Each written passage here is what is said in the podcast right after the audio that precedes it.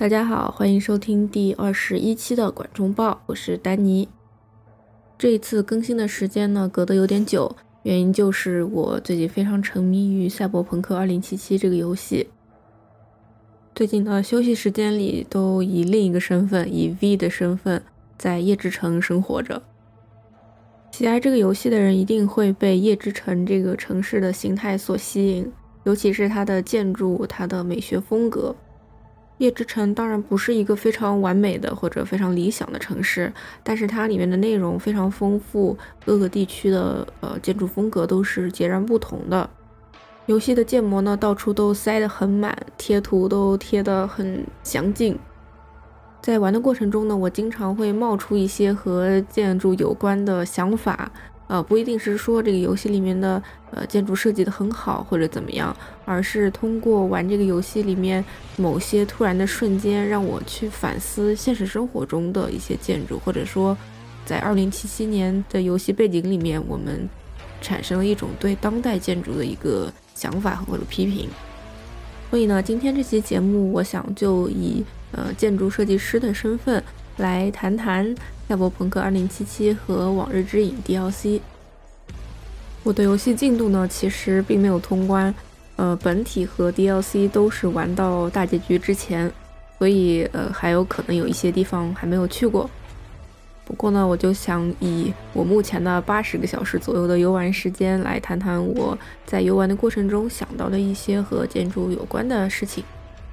之前呢，我也有看网上的一些《赛博朋克2077》的建筑分析文章，但是我觉得他们讲的都比较的千篇一律，或者说讲的还是比较浅。主要的呢，都是提到了 V 的公寓楼，也就是 Mega Building 十号楼，是从日本的新陈代谢派这个里面提取灵感的。除此之外呢，还提到了未来主义和粗野主义。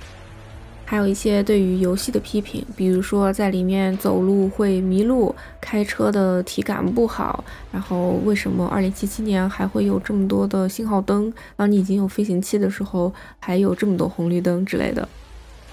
或者说，游戏虽然是强调一个非常强立体感的一个城市，但是真正的游戏过程中，除了庆典那一那一段剧情之外，好像呃在平时的任务中，并没有说超出。很多层的这样的一个解谜方式，当然后者可能更多的是对于城市城市规划的一个评论。然后我也不能说我自己的这些想法会比他们的更专业或者怎么样，我只是觉得除了指出啊这个图片是这个主义，那个图片是另一种主义之外，也许我们可以有更多的一些比较细腻的或者个人化的思考。我想到的内容一定是非常主观的啊，完全出自于我游玩的一个体验和我自己知道的东西啊，那也非常欢迎不同的声音。首先，第一点可能就是当我们在讨论《赛博朋克》这个游戏里面的建筑的时候，我们究竟是在讨论什么？在我们平时，比如说从专业的角度出发，在学校里也好，或者说在工作中也好。当我们去评论一个项目、一个建筑的时候，呃，无论是它的造型、它的立面，或者说它的甚至功能布局，我们都是以一个理想中的城市形态为蓝本的。也就是说，大家都会有一个什么样的尺度是合适的，什么样的环境是会让人感到舒服的，是以人为出发点这么一个底线吧。但是在这个游戏里面，它为了体现出朋克的这个状态，或者说赛博城市的一个刻板印象也好，或者说打破刻板印象的填充很多细节之后，一个稍微比较真实的赛博朋克世界。那么以这样一个出发点的话，它展现出来的城市和建筑就不可能是以人为本的，而是要围绕着高科技、低生活，尤其是低生活这三个字出发的。因此呢，我觉得我们可能就不太能够用传统的方式去评价里面的建筑，甚至包括说会迷路啊什么的。其实我觉得并不存在于这个问题，因为它这个体验就是这个赛博世界的一部分。第二个我认为比较重要的问题就是《赛博朋克2077》里面的建筑物或者城市，它到底是一个未来的城市还是当代的城市？我觉得大家应该都会认同，整个游戏它就是在未来的这个角度谈当代吧。我觉得它里面展示的一个城市的状态或者说现象，都是对于现实生活、现代生活的一个批评。游戏里面的很多支线，包括我们做的一些委托，里面发生的莫名其妙的事情，加起来特别像是一本非常厚的短篇科幻小说集。而科幻小说也正是，嗯，从未来的角度去谈这个作家当代的一些现实状况。在当代去谈论当代，反而是一个比较困难、比较有风险的事情。但是从未来的角度，以一个幻想的角度去谈当代的话，倒是很安全。我们还是先从一些简单明了的事情开始说起吧。首先呢，是地标建筑。我觉得《赛博朋克2077》这个游戏和其他的游戏有些不同的就是，它不是一个以地标建筑为驱动的游戏。在游戏的中前期吧，比较引人注目的地标建筑有各种各样的超级公寓楼 （mega buildings），然后还有荒坂的大厦、城市中间的环岛路，还有歌舞伎区的这个非常亚洲风格的商业楼。但是它们和现实生活中一样，只是城市里面存在的一个东西。是这个城市的一部分，是你每天看到的风景中的一个背景。在其他的游戏里面，比如说《刺客信条》，甚至比如说《塞尔达传说》，在他们这样的游戏里面，所谓的地标建筑可能更像是一个无脑的，呃，这儿有任务，这儿有事情发生，快过来这么一个信号塔。而在2077里面，我觉得它。这样的处理是非常自然的，就像现实生活中，我们看到一个大楼，呃，非常引人注目，但是它可能就是与你当时的你是无关的，你就不会去过多的关注它。在这些地标建筑里面，V 的初始公寓楼，也就是 Mega Building 十号楼，呃，以及所有的由这些超级公寓楼组成的一个城市机理。的确是一个非常有意思的现象，我非常理解为什么其他的建筑评论文章都会把这个作为重点的内容来讲述。在整个游戏中，我们可以看到十二座超级公寓楼，大约每幢楼是五十层左右，据说是有八千个房间，然后甚至可以容纳十二万的居民。之所以建造这样的居住空间呢，是因为整个游戏的背景。呃，也就是在二零三五年到二零四五年之间，经历过第四次企业战争之后，非常多的市民，呃，失去了他们所居住的地方，整个城市呢又开始了一个重建的计划。熟悉现代建筑史的朋友听到这些，一定会有一种似曾相识的感觉，因为我们今天所熟知的现代主义风格，是在二战之后战后重建的这段时间里得到了非常蓬勃的发展。网上的一些文章提到了2077里面的这些超级公寓楼是受到了日本新陈代谢派的影响。当然，新陈代谢派影响了非常多的科幻作品。它本身呢，也是二战之后日本自己开始的一个现代建筑运动。那我们知道，启发了新陈代谢这个时代的人呢，是科布西耶。在2077的游戏里面。呃，我记得在赛车比赛的时候，有一次是会到一个大坝那个观景台上面去眺望整个城市，包括在另外一个支线，就是获得《边缘行者》里面大卫·马丁内兹的那个衣服的时候，你会去面见老船长，然后在那边也是同一个观景平台，在那个地方眺望整个夜之城，就可以非常清晰的看到各个超级公寓楼呃矗立在那边。在看到那个景色的时候，其实我第一个想到的是科布西耶的光辉城市。当然，对我来说，科布西耶肯定也是一个老生常谈的话题了。在科布的光辉城市这个概念里面，它是通过十二到十五层高的这个住宅楼，它们是锯齿的形状，在城市中矗立着。楼和楼之间呢，就是高架桥和高速公路，以四百米的间距。呈网格状分布在楼宇之间，所有的路口呢都是立体的，由住宅楼、停车场和电梯间，呃，形成一个基本的居住单位。每一个居住单位里面都有直接的公共服务中心，比如说有托儿所、公园、幼儿园，甚至小学。在住宅楼里面呢，还有商店、餐厅、理发店等等。此外，所有的住宅楼底部都是架空的，高速公路也都是高架桥嘛，所以它整个地面实际上在科布西耶的理念里面都是留给行人和绿化的。但是我们会发现，在二零七七的这个夜之城里面，它其实整个城市的绿化率是超级低的，好像只有在专门那种企业的广场上面才有很多的绿化，在马路上走着基本上都看不见什么绿化。所以我有一个猜想，也就是，呃，我们目前就是现实生活中各个城市里面，你要建造一个项目，它这个绿化率是有具体的建筑规范和规划要求的。这点在全世界很多的大部分城市里都是这样，甚至有一些城市像新加坡，他们还有垂直的绿化率，或者说，如果你的这个建筑在垂直方向上有多少百分比的绿化的话，它还有一些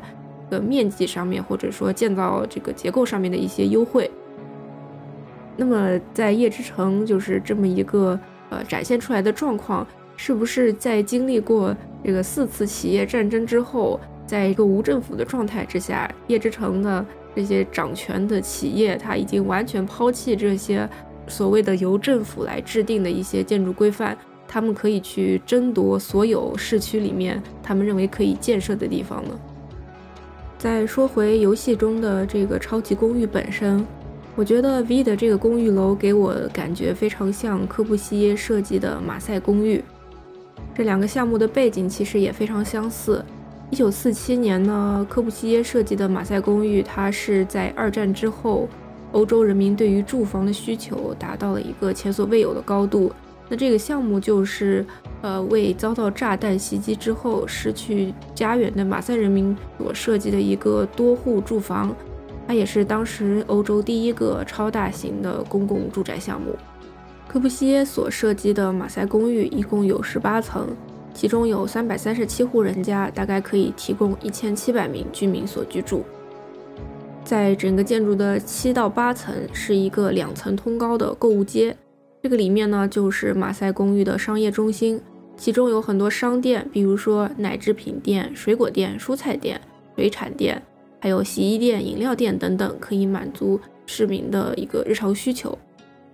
这一点呢和二零七七里面的超级公寓楼是非常相似的。但是它们一个比较不同的地方就是马赛公寓，它是一个扁长型的住宅楼，它非常注重每一户的朝向问题。但是呢，我们知道游戏里面这些超级公寓楼它是正方形的，然后中间是一个天井，也就是说这个四面八方它都是有这个居住单元的，并且呢东西南北朝向的房子都是有的。然后我们其实可以得知夜之城它不是一个非常南方的城市。所以我觉得在那里，如果要真的建设一个公寓楼的话，其实朝向还是挺重要的。但是所有的超级公寓楼都是一个正方形的形状，我想可能在那个时候可以容纳更多的人，反而是一个更重要的话题吧。其实类似的一个住宅形态在很多科幻作品中都有过体现，就比如说我们上一期节目讲的刘宇昆的科幻小说集里面，他有一篇小说名字叫《上海四十八小时》。然后他在他的这个未来上海这个城市的旅游指南里面，他就写到那个时候的人们大约就居住在一个超级公寓楼里面，然后这些公寓楼都是漂浮在海上的。其实他这个描写比起科布西耶的光辉城市来说，他这个更像是新陈代谢派里面橘竹青训的海上城市的构想。如果大家去看图片的话，就会发现它是一个像芝加哥玉米楼一样的形态。然后关于 Mega Building 超级公寓楼，还有两个很小的点是我想说的。第一个就是关于电梯。当然，在整个游戏中，我们其实坐过非常非常多次的电梯，在不同的地方。那么有些电梯是完全没有广告的，然后有些电梯是充满了广告的。在超级公寓楼的这个大电梯里面，我们就可以看到这个无时无刻不在播放的广告。这个电梯的尺度，它是一个货运电梯的尺度，然后是一个升降机的设计，也就是非常的简陋、非常的便宜的一个设计。我觉得它可能可以荷载几十个人的人数。在现实生活中，我不知道大家有没有机会去乘坐这么大的电梯。我之前在一个美术馆里面坐过这么大的电梯，但是它里面装修是装修的非常现代、非常好的。除此之外，还有在地铁站里面坐过超级大的电梯，或者有一些医院它会有大电梯。很可惜的是，在游戏里面，从始至终只有我们一个人在坐电梯，顶多有在一个 NPC，我们没有办法去感受很多很多人挤进这个电梯里面上下通勤的这个感觉。但是我还是挺喜欢它这个货运电梯的设计的，可能体现出了在那个时代人变成货物，就是人货物化的这么一个状态吧。最后一个关于超级公寓，我想说的点就是关于风景。其实作为第一个公寓来说，V 的这个 Mega Building 十号楼这个公寓的窗外风景是相当不错的。我觉得也是为了吸引玩家去投入这个游戏吧，因为一开始就给你一个。非常震撼的视觉冲击，但是当后来我搬到这个日本街的公寓的时候，因为它那个层数比较低，所以一看出去就是风景其实不太好，是一个商业广场。然后再结合我们做的一个支线任务，就是呃市长竞选的时候，我们去的他们那个古地区的超级豪华公寓，在他们的阳台、他们的呃露台上面可以眺望整个城市的风景。那个还是蛮震撼的，这让我想到了现代城市，包括未来城市对于高空风景的一个争夺。另一点的话，我们说纽约中央公园的超级高楼铅笔楼这个住宅楼里面，高层的住宅单元，他们就会在玻璃上，呃，开发商给他们镀膜，这样的话等于说有一个滤镜，你看出去的蓝天是更蓝的。他们的广告标语也是在高空的空气会更好这样子。再往远一点说的话，联合公寓还像一个什么建筑呢？就是英国战后所设计的一系列，也是类似于这种可以安置很多人的高层公寓楼。在伦敦有两座这样的塔楼啊，其中一个叫 Trellick Tower，也是一个粗野主义的建筑。当时因为它非常的鹤立鸡群，也就是城市的其他部分呃都很矮，而它很高。其实你在上面其实可以看到很多人家的一些隐私。假设你拿个望远镜在那儿看，你能看到很多有钱人家里在干嘛。然后这个也是当时可能民众反对这个楼的一个原因。在二零七七的游戏里面，还有哪里体现这个高空争夺权？就是非常明显的，很多人抱怨说这个开车的手感不好，有红绿灯什么什么的。其实有钱的人呢，他们就是坐飞行器出行的，他们根本不在乎这个地面上发生了什么，所以地面上的这种拥挤或者说呃不合理的设计，反而是呃在这个世界观里面是合理的。接下来我们来换个话题，嗯，我觉得有一个很有意思的元素，我还没有在其他的建筑分析的文章里面看到，也就是桥这个元素，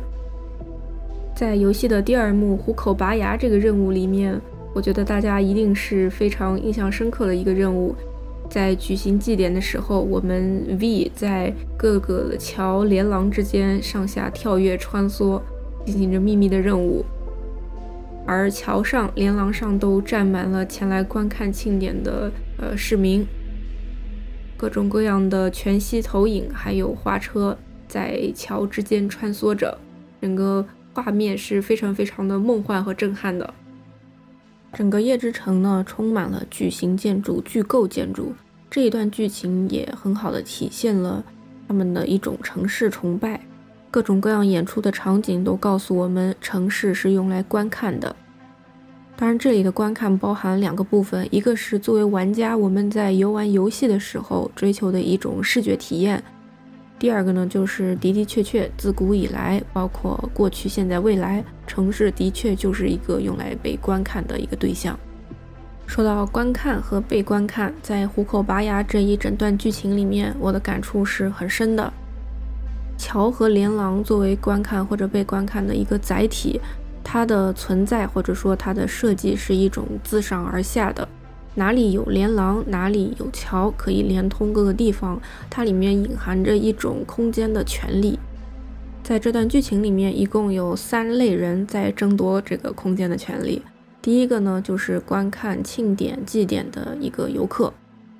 包括日常生活中我们去哪里挤热闹、抢一个好位置等等。第二个呢，就是埋伏在各个露台上面隐蔽角落的狙击手。我们在游戏中其实呃扮演过好几次狙击手的这个任务，包括后面 DLC 里面也有一段。在狗镇的时候，我们其实，在马路上就会经过很多连廊，然后在那个连廊上就会有很多幽冥犬的士兵正在把守着。第三个呢，就是游戏的任务中，我们扮演的 V，他在寻找连廊之间的隐秘的角落、视觉的死角等等。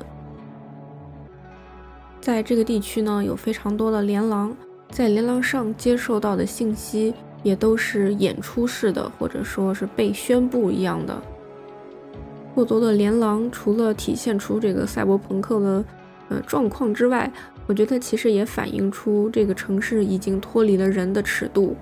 并且呢，这些连廊它并不是说是一个精心的设计，而是一个以实用主义为出发点的一种解决事情的方式。最近呢，正好有一个建筑界的新闻，让我突然想到了这一段的剧情和这个空间体验。这个新闻呢，就是深超总深圳湾超级总部基地正在呃进行一个空中慢行系统，也就是空中连廊的竞赛。那么现在都已经出结果了。整个空中慢行系统的总长度大概是六点六公里，其中呢，单单是空中连廊就有四十二座，大概长度有两公里长。这四十二座连廊呢，就邀请了非常多不同的建筑事务所来进行设计，每一座呢都是与众不同的。大概你能想到的这个连廊的形式呢，他们都有做出来。它的宣传标语呢，就是打造超级空中街区。可能以往我对这样的新闻或者说现象不会有太大的感觉。但是可能是刚刚玩好《虎口拔牙》啊，二零七七这个游戏之后，我突然就是对观看被观看这个事情有了一些新的想法。我觉得打造一个空中超级街区这个概念，呃，没有说是好或者不好，但是增加连廊这个行为，一个是在便利行人出行的同时，也是复杂化行人的出行。再一个就是他感觉就是完全否认了地面的这个行人交通的一种便利性。除此之外，我们需要这么多座风格迥异的连廊天桥，会让我联想到这个庆典式的或者演出式的一个城市景观。另一个我觉得游戏中非常有意思的桥是公司广场上那个白色交叉的步行桥。它也是在《边缘行者》这个动画片里面经常出现的一个桥。说实话呢，我觉得这个桥的存在好像没有什么必要。然后那个桥上永远有很多很多的人在走来走去，特别是下雨的时候，大家都举着非常怪异的雨伞，然后看似很有目的性的在走来走去。但我并不觉得那个桥真的有起到一个什么非常决定性的连接的作用。但是不可否认的是，这个桥在景观方面，我觉得是为这个城市广场提供了非常大的优势的。桥下面呢是难得的绿化，各种草丛里面其实藏了很多的垃圾，甚至宝箱，还有一把这个《边缘行者》动画片里面的枪。我们来讲讲狗镇吧，Dog Town。我觉得这个区域给我的感觉就是拉斯维加斯。首先，这里有很多象形建筑，那个金字塔我感觉就是在致敬拉斯维加斯的那个卢克索酒店，包括方尖碑，还有那个人脸的雕塑的那幢楼，甚至后面还有巫毒帮他们所处的一些楼，其中有一个圆形的饼状的楼，特别像一个呃国内有一个那个铜钱楼。狗镇的由来呢也非常有意思，我们就说它这个建筑和城市规划的部分好了。那么，在二零五零年的时候，太平洲的这个地方呢，正在进行一个市生化的改造。他们要把原来的楼都拆除，然后建造一个非常豪华的度假区域，是不是听起来就已经是拉斯维加斯了？当时呢，军用科技是它的主要投资方，在各个项目如火如荼的建造过程中呢，来到了二零五八年，这个时候的在某一个建筑工地发生了一个大爆炸。原来呢，整个太平洲的地下由军用科技早在三十年前，也就是二零二零年代第四次企业战争之前呢，他们在这里就建造了很多地下的实验室。这些实验室呢是用来去旧网里面捕捉 AI 的。根据我的理解，就有点像动画片里面 Lucy 的那个角色他做的事情。为了掩盖这个事情呢，当时的叶之城政府就决定把这一片的开发计划叫停。对外呢，就说有一个毒气泄漏的事件，并且呢，让军用科技在这边建造了一个非常高的高墙。之后呢，又有一些工程开始重新启动了，主要是叶之城打算在这里举办一个博览会。这个博览会呢，就是为了展示未来创新的一些技术，也就是我们在剧情里面所穿过的那个会场。在那边的一个电脑里面，大家还能够看到，呃，前一条消息说是下周博览会就要开门了，然后再下面一条就是说博览会整个都取消了。说到这个博览会场馆的建筑，除了它再次使用了巨大人形雕塑之外呢，整个展览的部分其实设计的还是挺敷衍的，不知道为什么让我想到了动森里面的博物馆，我觉得超级像。最后呢，就是我们在进行任务的时候去的那个酒店 Black Sapphire，它这个酒店非常典型的就是装饰艺术风格 Art Deco，也是我自己非常喜欢的一个风格，非常有纽约二三十年代的感觉。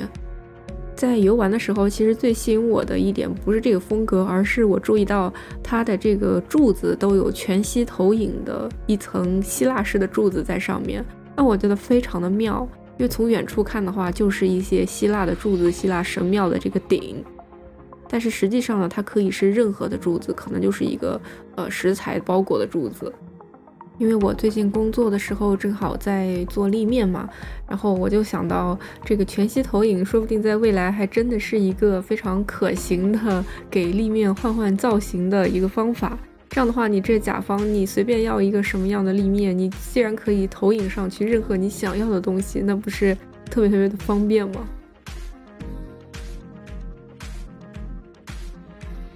？OK，那接下来呢，都是一些比较随机的想法。我是先在我的记录本里面记录了很多很多条，呃，就是我游玩的时候我突然的灵光一闪的念头。首先，我们刚才讲到连廊，还有坐电梯。整个游戏给我们的感觉就是想要时时刻刻提醒我们，我们所存在在一座超级立体的城市里面。网上很多人也认为，虽然游戏想要提供这样的感觉，但是实际操作起来，我们看似坐了个电梯，其实，在层级的关系上，可能只有两到三层的关系。但是呢，实话实说，我还是挺喜欢坐电梯这个设定的，因为坐电梯的时候。等待的时间，可能和 NPC 交谈的时间，你听广告的时间，都是感觉比较真实的。它给了我一种什么感觉呢？就是在我们这个播客的第七期节目《神话新编》里面，有讲到诺贝尔文学奖得主这个托卡尔丘克的一篇长篇小说，叫《世界坟墓中的安娜影》。这个书里面，它改造的这个苏美尔神话，就是有很多坐电梯的三维立体的这个意象。我觉得在二零七七里面坐电梯的时候，那些沉默的瞬间会让我想到这个小说的氛围。在游戏里有一个支线任务，叫做“信仰是一颗子弹”，然后任务的地点是在六街帮所属的这个区域。在这里呢，他们疯狂的利用屋顶的空间，然后在上面开派对、烧烤之类的。其实这一点和什么建筑理论都没有太大的关系了。第五立面呢，它一直是建筑学里面的一个比较重要的话题。我为什么会想到这个事情呢？就是我记得在我上学的时候，有一位中东的同学，然后呢，某一个学期我们是两个人一个小组做一个建筑设计作业。然后在我们讨论初期的时候，我们要呃用什么样的比较大的概念去概括我们的设计的时候，他就讲到在他们那边的居住建筑里，第五立面就是这个屋顶的利用是非常常见、非常重要的一个元素。我们那个学期差点就会以这个方向来做我们的设计了。另一个比较随机的想法就是在太平洲。呃，我们有一个任务是到那个废弃的商场里面解决动物帮这群人。我还是蛮喜欢这个任务的，就是废弃的商场这个概念，我觉得非常不错。烂尾楼、烂尾商场，这这个狗镇里面特别多。甚至之前那个星之卡比的游戏也是一开始就在那个被废弃的商场里面。在现实生活中，不知道大家能不能遇到被完全遗弃的商场。或者说最近也许可能会有一些呃逼近于停业的商场，然后你走进去的话，那个感觉，我觉得和这个游戏里面还是非常相似的。最近呢，我去了一个因为种种原因没有能够开业的商场，它里面的内装都已经装修完了，只有顶楼的一个电影院是开业的。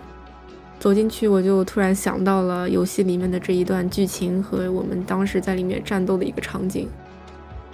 与其说这个二零七七它里面有一些什么和建筑理论有关的东西，我觉得倒也未必。只是呃，在里面经历了这个 V 的生活之后，我们回到我们自己的现实生活，就可能突然会注意到一些以前呃不太会去思考或者说在意的事情。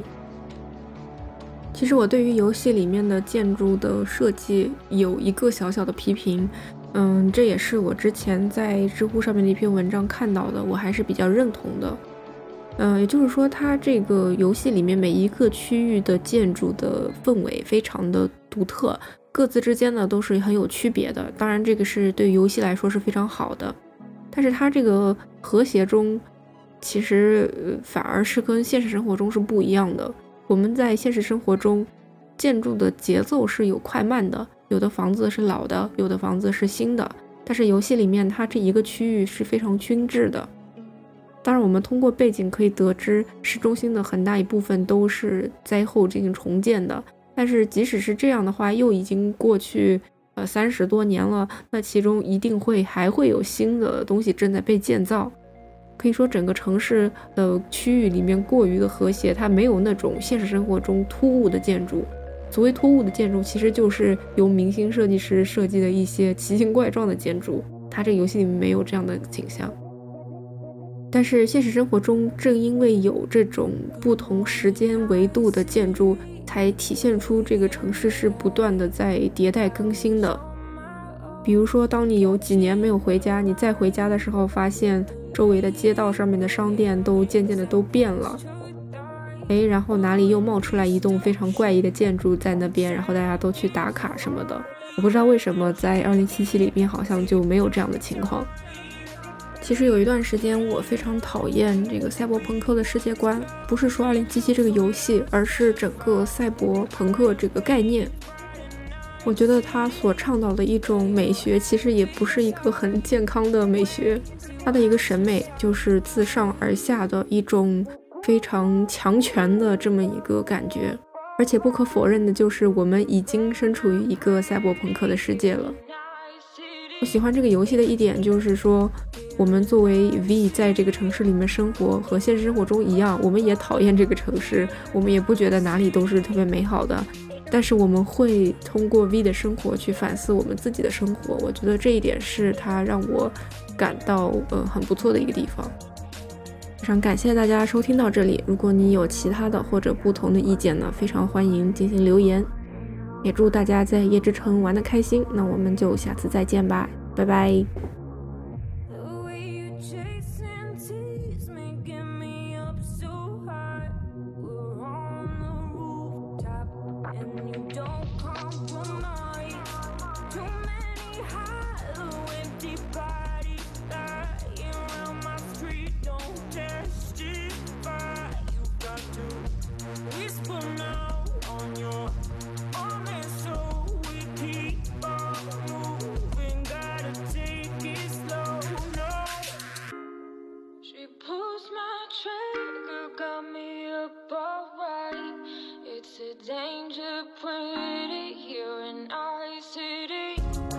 She pulls my trigger, me.